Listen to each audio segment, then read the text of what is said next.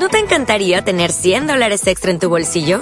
Haz que un experto bilingüe de TurboTax declare tus impuestos para el 31 de marzo y obtén 100 dólares de vuelta al instante. Porque no importa cuáles hayan sido tus logros del año pasado, TurboTax hace que cuenten. Obtén 100 dólares de vuelta y tus impuestos con 100% de precisión. Solo con Intuit TurboTax. Debes declarar para el 31 de marzo. Crédito solo aplicable al costo de la presentación federal con TurboTax Full Service. Oferta sujeta a cambios o cancelación en cualquier momento.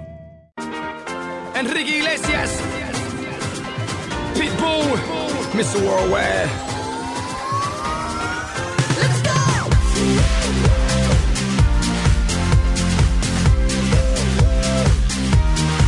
I try to let it go, but I'm addicted to chemicals. I got a taste, I want an overdose. I love the way she gets so physical. It's like an animal.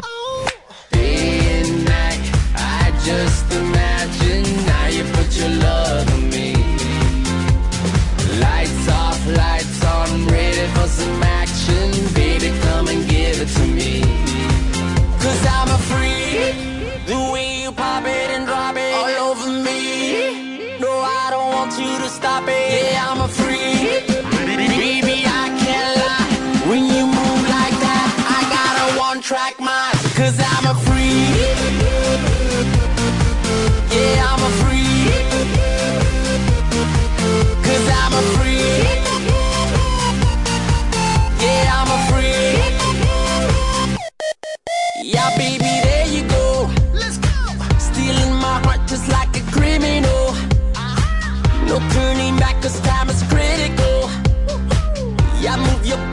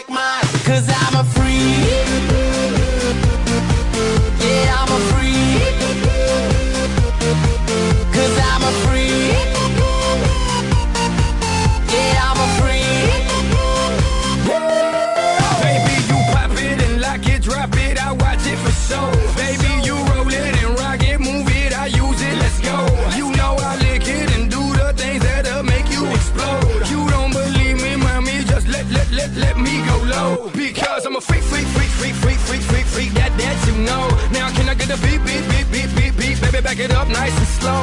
I just wanna skate, skate, skate, skate, skate, skate, skate, skate right out and go. I came, I saw, I conquered, off to the next. Let's yeah, go. I'm a freak. The way you pop it and drop it oh, all over me. No, I don't want you to stop it. Yeah, I'm a freak. Baby, I can't lie. When you move like that, I got a one-track mind. Cause I'm a freak. Yeah, I'm a freak.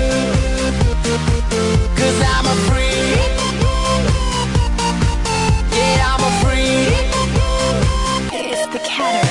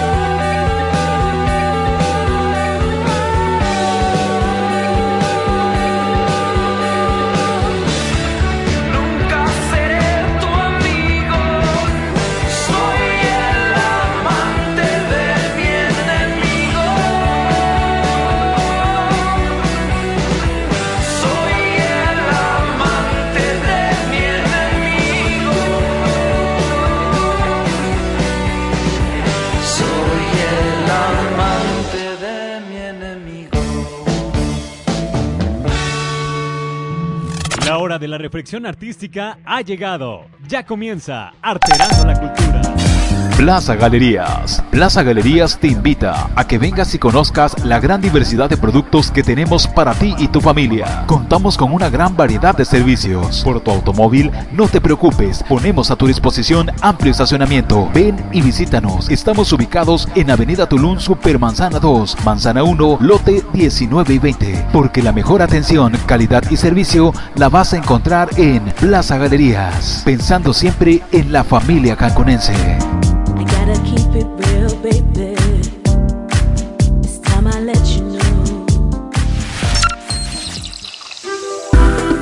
Gasolineras Copla y Siglo XXI te dan litros exactos para tu auto en cualquiera de sus tres ubicaciones. Boulevard Hidalgo 2211, Boulevard de Hermanos Aldama 2403 y Boulevard Morelos 1002. Gasolineras Copla y Siglo XXI, litros justos para tu motor.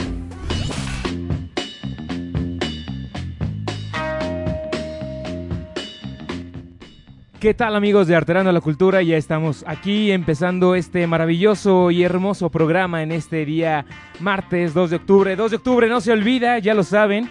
Eh, vamos a estar hablando pues un poquito de eso nada más vamos a, a recordarlo porque pues este tema es digno de recordar como siempre pero realmente pues para tratar de cambiar ahí la temática y hablar de cosas menos deprimentes verdad como son ciertas este matanzas no por no recordarlo pero eh, pues para hablar de algún otro tema diferente a los que podemos encontrar definitivamente en las redes sociales, pues bueno, vamos a estar hablando justamente de esta situación falsa en la que se llegó a encontrar eh, Pedro Infante, un- una situación en la que en algunos años de nuestro país de repente, después de la, de la muerte de Pedro Infante, 30 años aproximadamente después, pues aparece un Pedro Infante eh, presuntamente secuestrado, que no había sido, eh, em, pues, que no había fallecido en, el, en el choque de- del avión y que, bueno, pues ha, ha dado a, a muchos cuestionamientos, ¿no? Que por supuesto los que realmente eh, a lo mejor hemos estudiado un poquito de lo mucho que se puede estudiar sobre Pedro Infante, pues sabemos que definitivamente no, no era el verdadero eh, Pedro Infante, pues por muchísimas situaciones, ¿no? No era necesario incluso hacerle una, una prueba de, de sangre, una prueba de ADN, porque realmente no, no era necesario, eh, habían algunas situaciones, aunque había un, un pequeño parecido por ahí, pues la verdad es que sabíamos que pues nada que ver, ¿no? Pero pues vamos a estar hablando un poquito sobre eso, cómo es que se genera, quién se lo cree, quién no se lo cree, eh, las opiniones que se han generado alrededor del mundo, porque es un tema que se ha eh, dado en todo Latinoamericano. Vamos a estar hablando también sobre esta película mexicana que mm, duró cuatro años censurada por una por la fuerte crítica que se generaba ante la policía mexicana y un montón de cosas más ¿eh? es una Es una película, como ya saben que aquí nos encanta el humor negro, es una película eh, con un humor negro muy extraño, muy sencillo, muy a la americana, que sabemos que pues no es el, el mejor humor negro para nosotros los mexicanos, pero que le hacen justamente realizando una burla al cine estadounidense, por lo que pues el humor tenía que ser también un poquito ahí estadounidense, una combinación muy, muy maravillosa. Bueno, pues vamos a estar hablando también sobre esta película. El día de hoy es eh, cumpleaños de Sting. Eh, no le vamos a poner las mañanitas porque realmente no le importa que nosotros lo felicitemos, no nos está escuchando el maldito infeliz. Pero de cualquier forma nosotros lo vamos a recordar por supuesto y vamos a poner una de sus rolitas. Si no conoces a Sting, entonces ahorita me lo vas a conocer, maldito. Estás en Arterando la Cultura, no te muevas, ya sabes que tenemos mucha información. Estás en bajío.energyfmradio.com.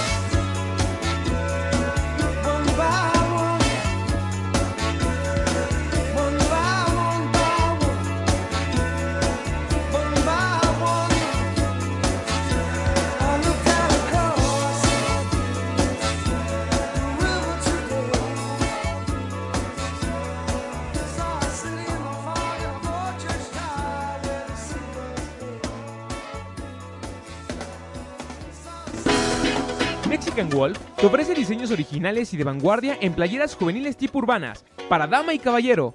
Visita el Facebook oficial Mexican Wolf. Pide tu cotización al 477-259-4193 y obtén un descuento con el código Wolf Energía. Mexican Wolf, lo mejor en playeras urbanas. Fotoencuadre te ofrece sesiones fotográficas y video profesional para cualquier tipo de evento social. Llámanos al 477-398-9942 y solicita tu cotización sin compromiso. Recibe un 10% de descuento al mencionar este comercial. Con Fotoencuadre, plasma los mejores momentos de tu vida.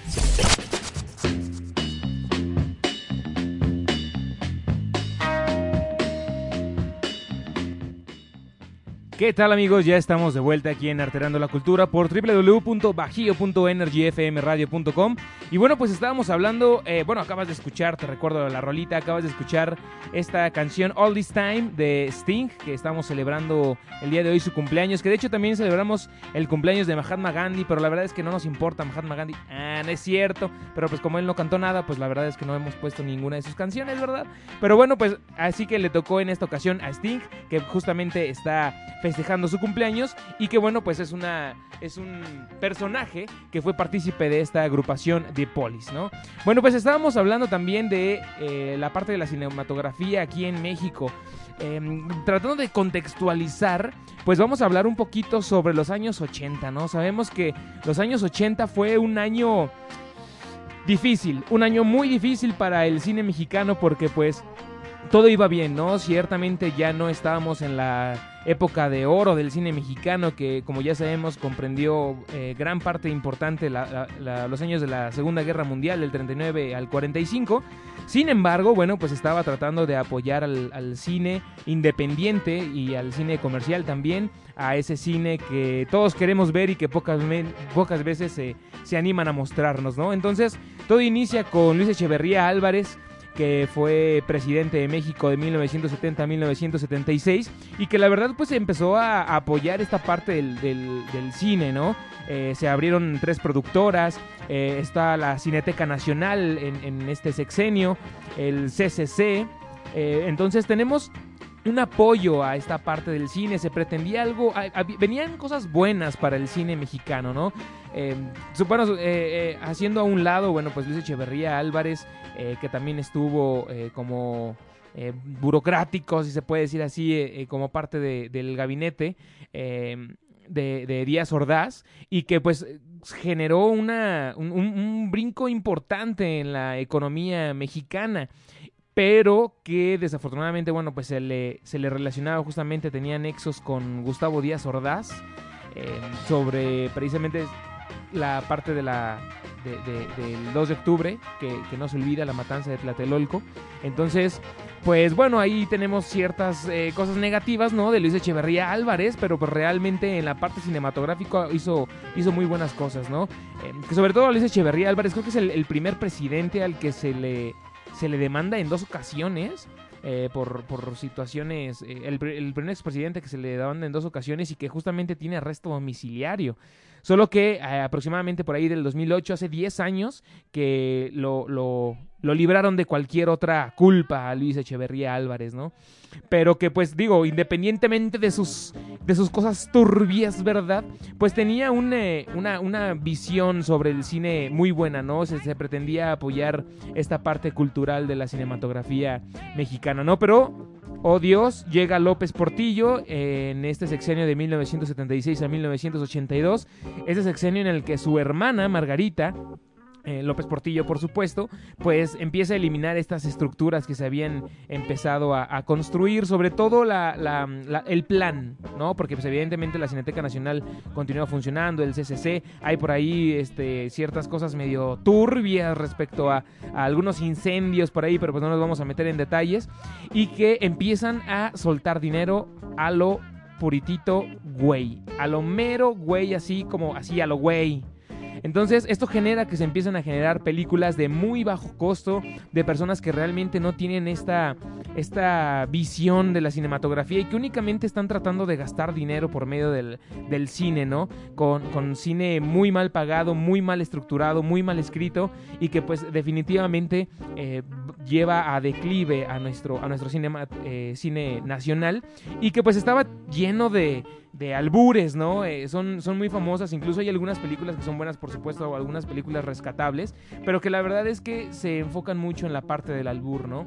Esta, esta problemática que hemos tenido desde hace mucho tiempo y que pues no deja nada bueno, ¿no? Podría llegar a tener eh, ciertas cosas importantes como la estructura del cine, ¿no? La parte de, de los movimientos de cámara, eh, alguna comunicación cinematográfica, por supuesto que las llegaron a tener, sin embargo, no transmitía esta, esta parte de las emociones, esta parte de la literatura importante dentro, de, dentro del arte de- del cine, ¿no? Entonces, eh, en, en esta situación de López Portillo se genera esta problemática, pero Alfredo Gurrola, que es justamente el director de la película Llámenme Mike, que pues por supuesto 100% recomendada, se filma en 1978, justamente en el sexenio de López Portillo, y que eh, es censurada durante cuatro años, es decir, se filmó en 1978, pero se estrenó hasta 1982, porque nada más no los dejaban... eh, eh, poder presentar o, estrenar esta película precisamente porque hacen una crítica muy muy muy fuerte a toda la política en general, ¿no? Sobre todo a los procesos políticos. Hacen crítica, nada más, hacen crítica a los políticos, hacen crítica, al periodismo, hacen crítica a la medicina. Hay, hay, hay, eh, una, una escena, una situación en la que eh, están realizando una operación a los a, uno de los, de los policías dentro de la película y, y se nota claramente que los médicos no tienen ni idea de lo que realmente están, están haciendo. Entonces, esta, esta, esta, esta comedia muy, muy, muy negra eh, e- es la que podemos encontrar en, en esta película de Llámenme Mike, que realmente pues no muchos conocen, pero que esta dirección de Alfredo Gurrola nos deja impactados porque claramente nos deja un mensaje. Es una comedia, es una comedia que es una parodia sobre todo de las películas estadounidenses en donde pues ya sabemos, ¿no? Todos nos, nos mofamos, por lo menos aquí en México, nos mofamos sobre Rambo, ¿no? Que, que el güey corre y corre y ni una mentada bala le cae al chango este, ¿no? Y, precisamente eh, hay, hay algo similar, hay una, hay una burla importante y precisamente por eso el nombre, ¿no? Es un policía llamado Miguel, eh, Mi- Miguelín, de hecho le dicen sus compañeros ahí policías, pero que después de una golpiza que se propina con unos maleantes dentro de la cárcel, queda, queda mal, ¿no? Y, y a través justamente de, de problemas eh, en, la, en la estructura médica, en, en el hospital, sobre médicos eh, que no tenían ni idea de lo que estaban haciendo, pues él queda, queda con un trastorno, un problema de, de loquera, ¿no? Queda totalmente loco, eh, sin, sin, sin ningún raciocinio, queda, queda su mente clavada en un, en un universo alterno, ¿no? En el que él es un buen policía. eh, tenemos que, que anotar que antes no era un buen policía, era un, un, este, policía como los que conocemos ahorita. No quiero hacer ningún adjetivo, ¿verdad? Pero es un policía normal como el que conocemos ahorita y que a través de eh, esta, esta problemática que llega a tener en su cerebro, se hace un policía bueno y que está persiguiendo unos maleantes que realmente no existen. Es decir, se lo inventa en su mente, inventa esta parte de los maleantes, pero que toma una personalidad muy diferente a la que tenía. Justamente a este actor asasazo que se gana el Ariel a mejor actor, Alejandro Parodi, eh, y que pues participó en películas como Las Poquianchis o El Imperio de la Fortuna de Arturo Ripstein, un eh, director que totalmente salvó una parte de la basura que había en nuestro cine mexicano y que bueno que finalmente Alejandro Parodi pues terminó falleciendo en el año 2011 en Tequisquiapan, Querétaro, en donde justamente eh, pues arrojaron, arrojaron sus cenizas ahí mismo en, en, en, Tequisquiapan, ¿no? Querétaro. Y pues digo con todo y que fue galardonado con varios premios, pues la verdad es que no es un personaje que podamos llegar a conocer mucho, ¿no? Sobre todo porque se ha hecho mucho énfasis en el cine mexicano de la época de oro. Pedro Infante, que ahorita vamos a hablar un poquito de él, eh, eh, Pedro Armendáriz, Jorge Negrete, Cantinflas, y que pues eh, le hemos dado tanta importancia a ese cine que el poco cine que llega a resaltar en esta época de los eh, 80s, pues de realmente está eh, desaparecido, ¿no? No le hemos dado tanta importancia. Entonces, esta película de Llámenme Mike es, es realmente una... eh, ¿cómo, le, cómo, cómo, cómo podríamos decir? Es, es una visión de lo que podríamos, estarnos, eh, podríamos estar nosotros viendo a través de lo que podría llegar a ser el, el cine estadounidense, ¿no? ¿Cuál es la perspectiva del mexicano de acuerdo al cine estadounidense? Falso, falso, pero que nosotros nos podemos mofar y que no nada más nos mofamos del cine estadounidense, no es una mofa directa al cine estadounidense, sino también al, al, al gobierno, ¿no? Nosotros como mexicanos evidentemente no podemos hacer este tipo de películas policíacas, eso es muy triste, lo que vamos a decir ahorita es muy triste, pero nosotros no podemos hacer películas con policías buenos porque claramente estamos dentro de una mentira. Y es algo que los estadounidenses sí se creen, la policía que es buena, pero nosotros como mexicanos no podemos o no entendemos este concepto de una policía que no es corrupta, una policía que es buena, una policía que realmente hace su trabajo. Nosotros no podríamos hacer este tipo de cine porque realmente fracasaría o lo veríamos como una mofa, como una burla. Entonces esta película justamente trata de resaltar, ¿no? Incluso trata de salvar a la sociedad, tratando de mencionar cómo es que la sociedad en esa época estaba realmente podrida, ¿no? Sobre todo con la parte del tráfico de drogas, que los policías no hacen su trabajo, que realmente los policías son los que están eh, detrás de todas las fechorías, si podríamos llamarlas así, que cuando un policía por fin hace bien su trabajo, el único que se ensalza con, con, con, con el logro, pues son los policías que están hasta arriba y que incluso son igual de corruptos que los que están hasta abajo, ¿no? Y podríamos estar haciendo un análisis eterno sobre esta, sobre esta película, que por cierto, hay que mencionar que Sasha Montenegro participa en esta película y creo yo que es una de las únicas películas que son realmente buenas. eh, respecto a, a su participación como, como actriz principal, incluso eh, por ahí debe haber algo rarillo porque en los créditos la ponen a ella en primer lugar, a Sasha Montenegro, cuando sabemos que pues ella fue esposa de José López Portillo. Esta película se hace en el gobierno de José López Portillo, eh, se, eh, se clausura esta película y años después, en aproximadamente por ahí de 1976, Sasha Montenegro y José López Portillo eh, se casan, ¿no? Ambos eh, tienen un matrimonio que dura eh, poco tiempo realmente, dura seis años aproximadamente, otro sexenio. Se avientan otros este, seis años casados y, y finalmente pues se separan, ¿no? Ambos, ambos bebés que siguen todavía vivos y que esperemos que nos estén escuchando los malditos. No, no es cierto. Sasha Montenegro, bien, bien, bien. Sobre todo es muy criticada porque salía mucho en telenovelas, ¿no? Pero Sasha Montenegro que está, que está coquetona, ¿no? Está, está pasada, está guapetona, pero que desafortunadamente fue parte de un cine eh, muy podrido que realmente no, no daba mucho a- al cine mexicano, ¿no? Pero que pues fue partícipe de muchísimas películas y de muchísimas telenovelas, ¿no? Pero bueno, ya son las 8.31 de la noche, vamos a un pequeño corte comercial, recuerda que... Estamos celebrando el cumpleaños de nuestro queridísimo y bello Sting, así que eh, vamos a escuchar la siguiente canción, Brand New Day. Espero que les guste. Recuerde que estás en Arterando la Cultura por www.bajio.energyfmradio.com. How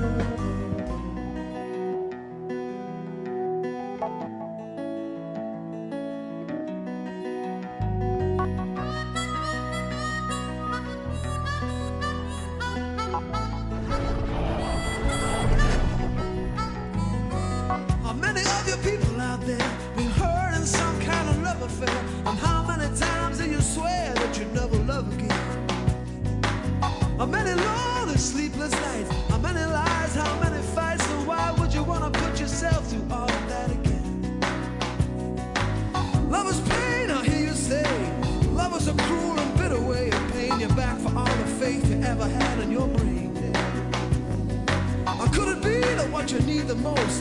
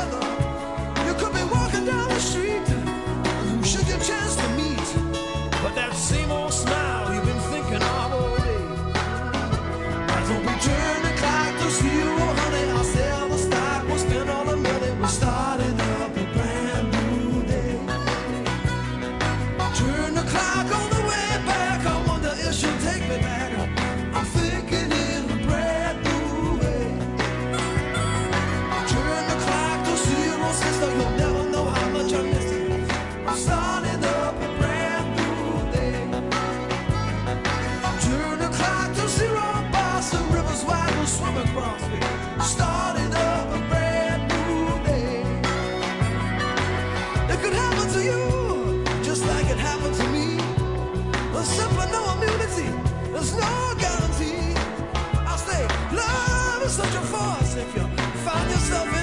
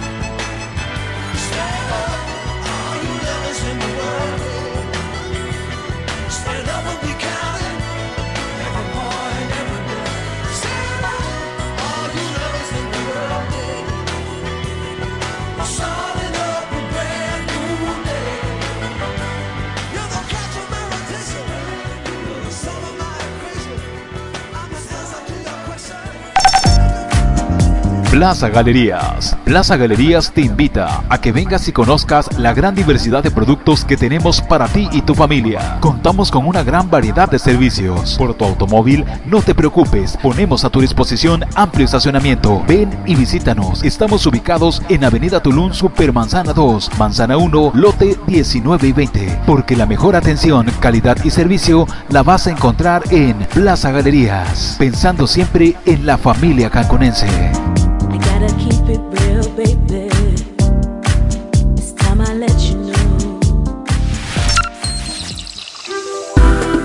Gasolineras Copla y Siglo XXI te dan litros exactos para tu auto en cualquiera de sus tres ubicaciones. Boulevard Hidalgo 2211, Boulevard de Hermanos Aldama 2403 y Boulevard Morelos 1002. Gasolineras Copla y Siglo XXI, litros justos para tu motor.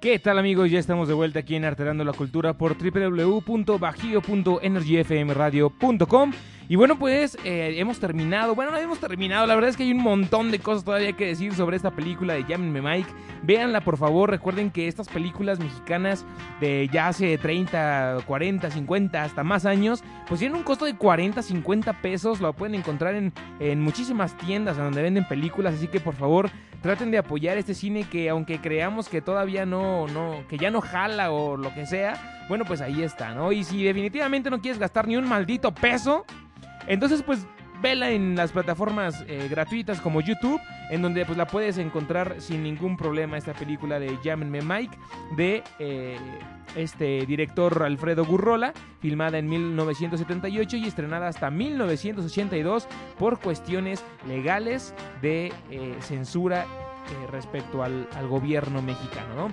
Y bueno, pues Vamos ahora a lo que eh, veníamos mencionando en un inicio, esta situación en la que en el año de 1984 Federico Campbell es un, es un periodista que nos eh, empieza a relatar un suceso del cual él fue eh, partícipe, precisamente porque mientras ellos estaban cenando, Federico Campbell, les recuerdo que es este periodista en el año de 1984, estaba eh, realizando, estaban en- dentro de una cena con algunos este, artistas, eh, había pintores, había escultores, diversas artes gráficas, ¿no? Y que llega un escultor llamado Byron Galvez y que este escultor llega muy chingón acompañado de una persona que nadie conocía y que bueno pues empieza inv- a, presentar a, a sus invitados, ¿no? Y, al, y a uno de ellos que presenta, pues es un, relata, Federico Campbell en un artículo a proceso,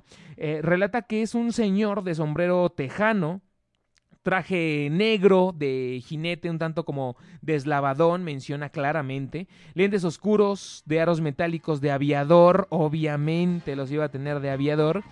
Y que aproximadamente, pues no, eh, era, era probablemente mayor de 70 años, ¿no? Eh, decía, no, no era menor definitivamente de 69 años, ¿no? Entonces, este... em, Federico Campbell, que era el, el- el periodista, se enfrenta con Byron Galvez, que era el escultor y que iba acompañado de quien de pronto, sin dar alguna explicación como tal, empieza a cantar canciones de Pedro Infante y que su acompañante Byron Galvez les menciona a él y a todos sus más compañeros que es el mismísimo Pedro Infante. Pedro Infante, eh, después de 27 años de que Pedro Infante eh, habría tenido su accidente o de que hubiera fallecido, 27 años después llega acompañado de un escultor pidiendo apoyo, eh, algunas características, porque él quería sacar un póster porque iba a salir nuevamente a la luz. Eh, aparentemente era él el regreso, el regreso de Pedro Infante, ¿no? Entonces, tenemos que después de su accidente de avión, Pedro Infante pues ya había quedado en el recuerdo de las personas por siempre, pero que de un momento a otro llega este señor llamado que él se hacía llamar Pedro Infante y que sea y que se presenta como tal y que Byron Galvez, que era el escultor que iba acompañándolo, le comenta a sus compañeros que realmente él cree que es Pedro Infante. No hablamos de una reencarnación para nada. ¿Por qué? Porque cuando le preguntan que, que qué pedo, pues obviamente imagínense que después de tantos años de que Pedro Infante estaba muerto, de repente llega y hola, ¿qué tal? Buenas noches, yo soy Pedro Infante, les voy a cantar unas canciones, no manches, o sea, ¿cómo crees que vas a realizar eso así nada más? Entonces, pues evidentemente los participantes, que eran artistas gráficos sobre todo, pues empiezan a realizar preguntas, ¿no? Y entonces, pues menciona que, que empezaron a- Ah, después de pedir estos, estos detalles, estas litografías, que porque iba a sacar un póster, que porque iba a volver a, salir al, al aire a, todo el país, pues menciona que este tal Byron, eh, pues mm, dice que Pedro Infante no murió en el accidente. Hazme tú el favor, obviamente, porque pues ahí estaba ese güey. Ese güey decía que ahí estaba, decía, sí, es Pedro Infante, se lo juro, yo lo vi al maldito. Y entonces, este grupo de personas al realizar estas preguntas, pues eh, eh, Byron, que era el que, el que estaba acompañando a Pedro Infante, al que decía que era Pedro Infante, pues empieza a, mencionar que le explicó que cuando él se estaba subiendo al avión, lo mandaron matar. Es decir, que no fue como tal un accidente, sino que ese- esa destrucción del avión fue totalmente planeada. Pero que a los matones a los que mandaron, pues tenían mucho aprecio a Pedro Infante. Por lo tanto, así como la, la historia de, de, de Blancanieves, eh, el güey la iba, lo, lo iba, a mat- iba a matar a Pedro Infante, lo iban a meter al avión que se iba a estrellar, pero le dice, no, ¿qué crees? No, huye, huye, maldito. Y entonces es, eh, meten a otra persona que se parecía a Pedro Infante, porque Pedro Infante ya estaba avisado. Entonces meten a una persona que se parecía a Pedro Infante por ahí aquellas, por si acaso, y pues resulta que en verdad el, el avión se estrella y que pues Pedro Infante queda vivo, pero que queda secuestrado. Ahora, ¿dónde quedó Pedro Infante durante estos 27 años que duró ausente? Bueno, pues lo que él dice es que no se acuerda. Hazme tú el mingado favor.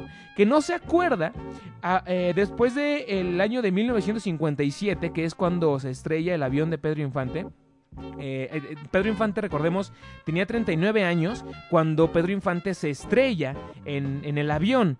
Y entonces menciona eh, eh, el, falso, ya les voy a decir directamente, es un falso Pedro Infante porque todavía en la actualidad hay gente que dice que sí era Pedro Infante, pero no, yo digo que claro que no, obviamente no.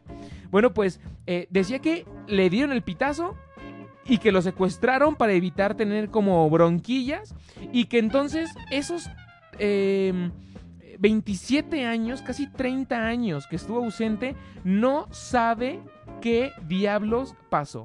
Es decir, estuvo mentalmente ausente.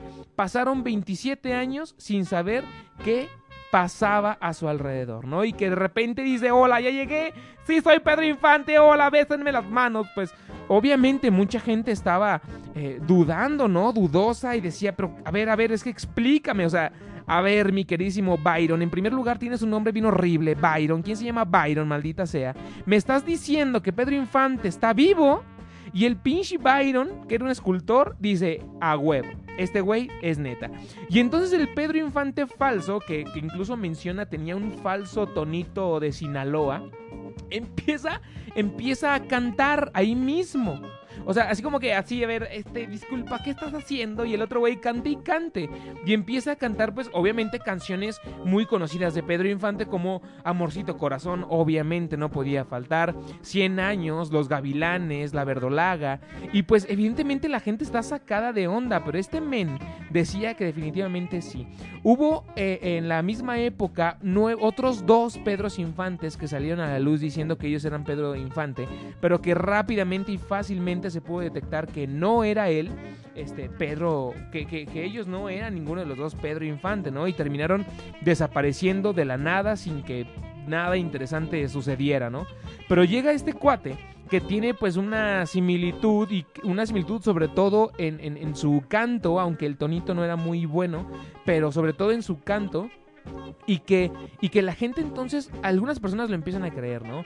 Podr- podrán encontrar, si se quieren e- echar un chapuzón dentro de las redes sociales, van a encontrar infinidad de críticas eh, en pro y en contra, o en, en pro y a favor, eh, perdón, en pro y en contra de eh, este falso Pedro Infante, mencionando en el que sí era Pedro Infante, ¿no? Y, las personas se enojan cuando alguien les dice que no, es que no era Pedro Infante, Pedro Infante se murió en el año de 1957 y los otros, no, malditos ignorantes, basuras, ¿no? Yo mismo me he peleado con personas porque realmente dicen que era Pedro Infante, ¿no? Y, y por fotografías y porque coincide ahí más o menos la nariz y la altura de los ojos, ya van diciendo por, por el mundo que sí, era Pedro Infante, no se murió el maldito.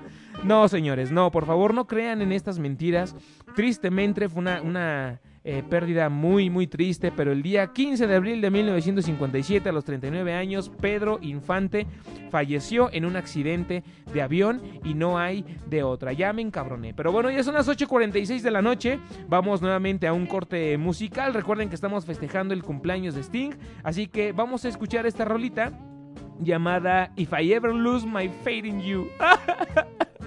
Es como si alguna vez pierdo mi fe en ti. Qué triste, pero bueno. Estás en Arterando la Cultura por www.bajío.energyfmradio.com.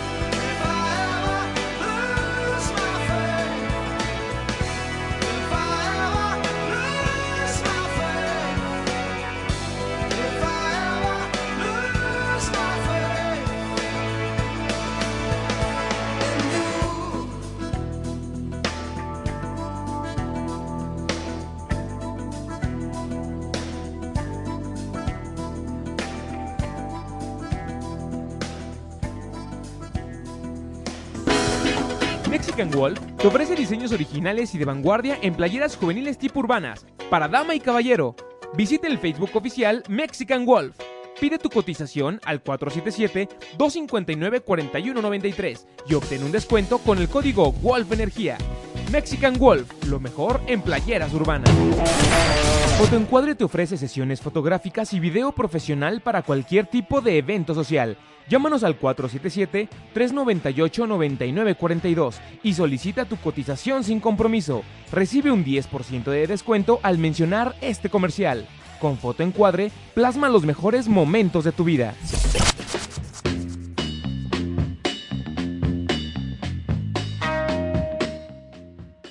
¿Qué tal amigos? Ya estamos de vuelta aquí en Arterando la Cultura por www.bajío.energyfmradio.com y bueno, pues ya son las 8.52 de la noche, hora del centro de México, ya estamos a punto de mandar a la goma este micrófono porque se nos ha acabado el tiempo, pero bueno, esperemos que la hayas pasado de maravilla. Tenemos unos cuantos comentarios, bueno, pues estamos mencionando, digo, hemos estado poniendo estas rolitas de Sting, acabas de escuchar If I Ever Lose My Faith in You. Y pues este chico Sting que pues digo nace en el año 1951 eh, su nombre real es Gordon Matthew Thomas Summer y que pues realmente se hizo famoso a partir de eh, Police, ¿no? Él fue bajista y cantante de esta banda de Police, esta banda inglesa y que fue una sensación, ¿no? Incluso The Police tuvo eh, mucho, eh, mucha competencia con alguna, aunque no eran del mismo del mismo género, pero pues sí había una competencia de por medio por ver pues quiénes eran los mejores, ¿no? Eh, llegó a competir incluso con eh, personas como eh, como los Beatles, ¿no? Grupos como los Beatles o los Rolling Stones, aunque aunque The Police iba pues iniciando, iban sus pininos, pues ya se ya había esa esa parte, ¿no? Esa esa tensión, esa de ¿qué ole, cómo estás, amiguis? Pero yo quiero ser mejor que tú. Y pues por supuesto había eh, cierto eh, pues cierto gusto y aprecio por esas bandas, ¿no? Este, no, no, no poleaban. Recordemos que estas bandas pues siempre promovieron el amor y paz. Obviamente también tomar drogas, pero entre ellas también estaba promover pues el, el amor y la paz entre todos los grupos, ¿no? Eh, esta, eh, una de las, de las sensaciones de la New Wave británica fue precisamente por su fusión del pop con el reggae, que pues sabemos que en esa época fue cuando empieza a generar esta, esta, este crecimiento ¿no? Eh, exponencial en, el, en los años de los 80 aproximadamente. ¿no? Y bueno, pues llega esta separación del grupo de Police y bueno, eh, Instinct inició aproximadamente en 1985 una carrera pues separada, ¿no? De esta agrupación de Police que ya hemos estado mencionando bastante, ¿no? Y bueno, pues eh, las, las rolitas que hemos estado eh, poniendo, pues la verdad es que han sido elegidas por, por su servilleta y por todo, todo el staff aquí, organizador de Arterando la Cultura, que es un montón, que es un montón. Ya gritaron por ahí, están locas pero que pues las hemos elegido porque no son las que nos parecen eh, de mayor eh, trascendencia, ¿no? De hecho, al- a- yo creo que ahorita antes de despedirnos les vamos a poner, eh, bueno, después de la despedida les vamos a poner una canción de The Police, esta de Every, Every, Every Breath You Take, que es buenísima de Police y bueno, pues que evidentemente en esta agrupación, eh, en esta época, Sting estaba cantando con The Police, ¿no? Habíamos mencionado también esta situación muy triste, pues para los que no sepan por ahí, hemos mencionado el 2 de octubre, no se olvida, lo gritamos al inicio del programa, pero pues para los que no nos pudieron escuchar en un inicio, pues 50 años ya después de esta eh, matanza famosa, la matanza de Tlatelolco en la Plaza de las Tres Culturas en el año de 1968, antes de los festejos del- de, los, eh, de las Olimpiadas aquí en México, bueno, pues se genera esta, esta matanza muy, muy, muy triste que pues deja a todo el país, no solo a todo el país, a todo el mundo, pues en shock, porque pues es un, un este, eh, a partir de un movimiento estudiantil, pues es sofocado por medio de las armas, por medio de la sangre, y que bueno, pues al final de cuentas nadie se ha hecho todavía responsable, ¿no? Lo que habíamos mencionado hace un momento, pues hay algunos que, que mencionan pues que es obviamente Díaz Ordaz, ¿no? Que era el que estaba de presidente en esa época, y algunos otros le, adjudican esta, esta matanza a Luis Echeverría Álvarez, que fue presidente eh, después, en, eh, dos años después, en, eh, del 1970 a 1976, pero que pues realmente, aunque se le han hecho algunas acusaciones, pues no se ha dado con el, con el culpable de esto, ¿no? Sabemos que pues eh, en México así son las cosas, no tenemos a lo mejor un, un área especializada de investigación que pueda definir realmente o que simplemente los eh, medios de comunicación pues tampoco nos han podido decir o que el, gobierno lo ha estado ocultando. Bueno, pues hay muchas eh, situaciones que, que podríamos estar imaginando, ¿no? Pero que realmente se lamenta esta, esta situación y que pues el día de hoy recordamos este eh, 2 de octubre a, a todos esos chicos que eh, murieron tratando de eh, generar que su voz se escuchara en el país, ¿no? Y bueno, pues eh, continuamos eh, con esta parte de, de Sting. Habíamos mencionado una de sus rolitas. Pues yo pienso que nos vamos a despedir con esta canción que ya habíamos mencionado que ya es de, eh, de la agrupación de Police. No, no era Sting de forma... eh, como, como, como solista, pero pues evidentemente participó aquí en esta, en esta rolita, ¿no? Every Breath You Take, estás escuchando en Arterando la Cultura, son las 8.57 de la noche, hora del centro de México, nos estamos escuchando el próximo martes, igual a de 8 a 9 de la noche, no te lo pierdas porque tenemos muchísima información cultural, ya lo sabes, por www.bajio.energyfmradio.com. Mi nombre es Manuel Pérez, síguenos en las redes sociales, Arterando la Cultura y por supuesto en nuestra red eh, social principal aquí en Bajío, Energy FM Bajío, para que no te pierdas de nuestra, de toda la información que tenemos para ti.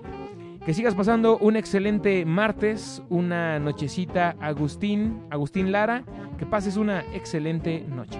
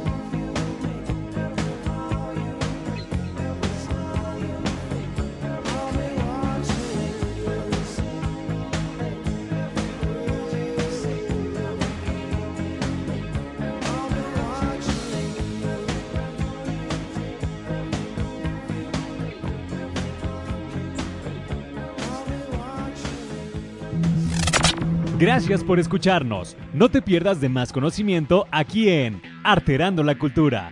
Martes 8 de la noche con su repetición los días sábados a las 2 de la tarde. Por energyfmradio.com.